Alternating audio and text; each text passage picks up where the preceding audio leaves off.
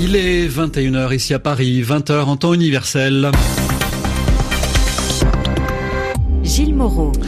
Bonsoir à tous, voici votre journal en français facile présenté ce soir avec Sylvie Berruet. Bonsoir Sylvie. Bonsoir Gilles, bonsoir à tous. Dans l'actualité, des dizaines de milliers de manifestants ont réclamé le départ de Robert Mugabe aujourd'hui au Zimbabwe. Un possible départ qui sera débattu demain par le parti au pouvoir.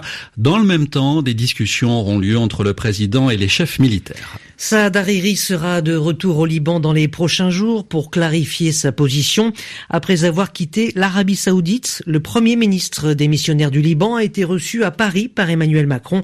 On y revient dans un instant. Dans l'actualité politique française, Christophe Castaner prend la tête de la République en marche. C'est le parti du chef de l'État. Et à la fin de ce journal, le mot de la semaine retenu par Yvan Amar, le mot parrain. Les journaux. Le journal. En français facile. En français facile.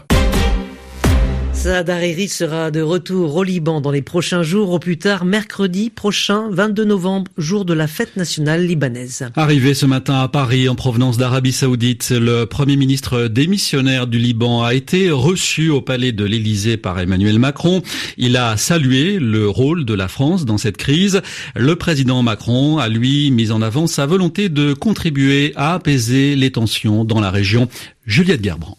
Saad Hariri, apparu souriant à l'Élysée, a confirmé qu'il serait mercredi au Liban pour la fête de l'indépendance. Il ne s'exprimera sur les questions politiques et donc sur son maintien ou non à la tête du gouvernement qu'après en avoir parlé avec le président Michel Aoun. L'invitation du Premier ministre et de sa famille était apparue à la France comme le moyen de désamorcer la crise suscitée par le séjour prolongé de Saad Hariri à Riyad. Depuis l'Arabie saoudite, Saad Hariri avait dénoncé la mainmise du Hezbollah sur le De son côté, le Hezbollah, membre du gouvernement et très proche de l'Iran, avait accusé Riyad de détenir le Premier ministre contre son gré, ce que l'intéressé a démenti. Le Hezbollah, enfin, qui est impliqué en Syrie. L'étape parisienne de Saad Hariri apporte donc certes un peu d'apaisement, mais la crise est loin d'être terminée.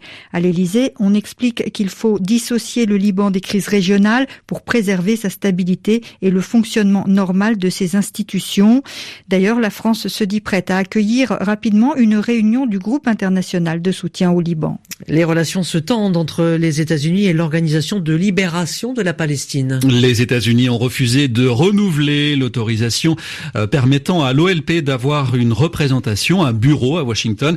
C'est une première depuis les années 80, dénonce l'OLP. Et si ce projet se confirme, les Palestiniens euh, gèleront leurs relations avec les États-Unis. Au Zimbabwe, la pression s'accentue sur Robert Mugabe, toujours président, mais dans une position de plus en plus inconfortable. Des dizaines de milliers de manifestants ont exigé son départ aujourd'hui dans les deux principales villes du pays, Harare et Bulawayo. La journée de demain dimanche s'annonce cruciale. Des discussions sont prévues entre Robert Mugabe et les chefs militaires. Dans le même temps, le parti au pouvoir se réunira pour discuter du départ du chef de l'État assigné à résidence, je vous le rappelle, par l'armée depuis mercredi dernier. À l'approche du sommet, du prochain sommet Europe-Afrique, le Niger demande que la question de l'esclavage en Libye soit mise à l'ordre du jour. Indigné par le traitement subi par des migrants en Libye, le président nigérien Mahamadou Issoufou en a fait la demande. Il s'est notamment insurgé contre la vente aux enchères de migrants comme esclaves. Le sommet Union africaine, Union européenne aura lieu les 29 et 20, 30 novembre à Abidjan. Revenons maintenant sur euh, la fuite à l'étranger d'un des principaux opposants vénézuéliens. Antonio Ledesma, maire de Caracas et farouche opposant au régime du président Maduro, est arrivé aujourd'hui en Espagne. Il venait de Bogota en Colombie après avoir fui le Venezuela où il était en résidence surveillée depuis 2015. Stéphanie Schuller. Antonio Ledesma avait été arrêté en février 2015. Accusé de complot contre le président, il avait été incarcéré dans une prison militaire. Deux mois plus tard, le maire de Caracas avait été assigné à résidence pour raison de santé. Sa maison faisait l'objet d'une surveillance accrue, car comme l'explique Paula Vasquez, chargée de recherche au CNRS, les prisonniers politiques au Venezuela sont considérés comme euh, des individus encore plus dangereux que des chefs criminels ou des narcotrafiquants qui sont en prison. Non. Donc, comment expliquer euh, cette fuite?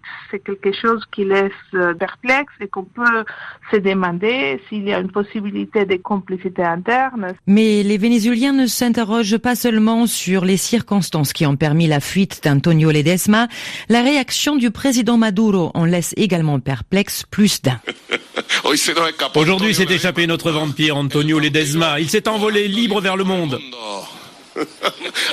Le vampire est protégé par l'Espagne, où il mène grand train et boit du vin sur la Grande Via. Qu'il le garde. Antonio Ledesma a annoncé vouloir continuer depuis l'exil sa lutte pour un changement politique au Venezuela. En France, l'actualité politique du jour est dominée par l'élection attendue de Christophe Castaner à la tête de la République en marche, le parti du président Macron.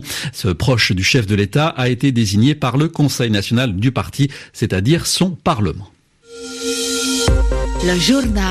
En français facile. Et on parle de rugby à présent. Battu deux fois de suite par les All Blacks, le 15 de France a mal commencé ses tests d'automne. Il va tenter de faire mieux ce soir au Stade de France, mais contre un autre adversaire redoutable, les Springboks sud-africains. Euh, Frédéric Gassman, vous êtes sur place pour RFI. Le match a commencé. Oui, bonsoir Gilles, bonsoir euh, Sylvie. 4 minutes de jeu, un peu moins d'ailleurs parce que le chronomètre s'est arrêté à 3 minutes 26. Vous savez que le rugby c'est un sport intelligent, c'est-à-dire que le chronomètre s'arrête lorsqu'un joueur est blessé, lorsqu'il ne se passe rien sur le terrain. Le score pour l'instant 0-0. Euh, ce sont les Français hein, avec Anthony Bello, le demi d'ouverture, qui ont ouvert, qui ont donné le coup d'envoi au coup de sifflet de l'arbitre gallois Michael Owens. Et d'entrée, les tricolores ont mis la pression sur les Springboks sud-africains dans leurs 22 mètres avec euh, une percée du 3 quarts centre de la Rochelle, Geoffrey Doumerou, intercepté par son vis-à-vis sud-africain euh, François Venter. Mais les Sud-Africains ont récupéré le ballon sur un turnover et à leur tour, ils ont tenté de mettre la pression sur le 15 de France. Bref, un début de match très rythmé de la part des deux équipes. Vous savez, les Français avaient promis de rentrer dans ce match dès la première minute, instruit de l'expérience du match raté, de la première mi-temps raté contre les All Blacks la semaine dernière. Pour l'instant, ils tiennent parole face à ce qui sera, on le sait déjà, un défi physique, celui des Sud-Africains. Pour l'instant, un peu plus de 4 minutes de jeu au Stade de France et le score est de 0 à 0 entre les deux équipes. Et on vous retrouve Frédéric Gassman dans le flash de 21h30 pour un nouveau point. Le reste de l'actualité euh, sportive en bref. Ah, c'est surtout du football avec le Paris Saint-Germain qui creuse euh, l'écart en tête de la Ligue 1. Large victoire sur Nantes 4-1 qui permet au Paris Saint-Germain de compter 6 points d'avance sur le deuxième Monaco. Et puis en tennis, exploit du Belge David Goffin à Londres. Il a battu Roger Federer et s'est qualifié pour la finale du Masters.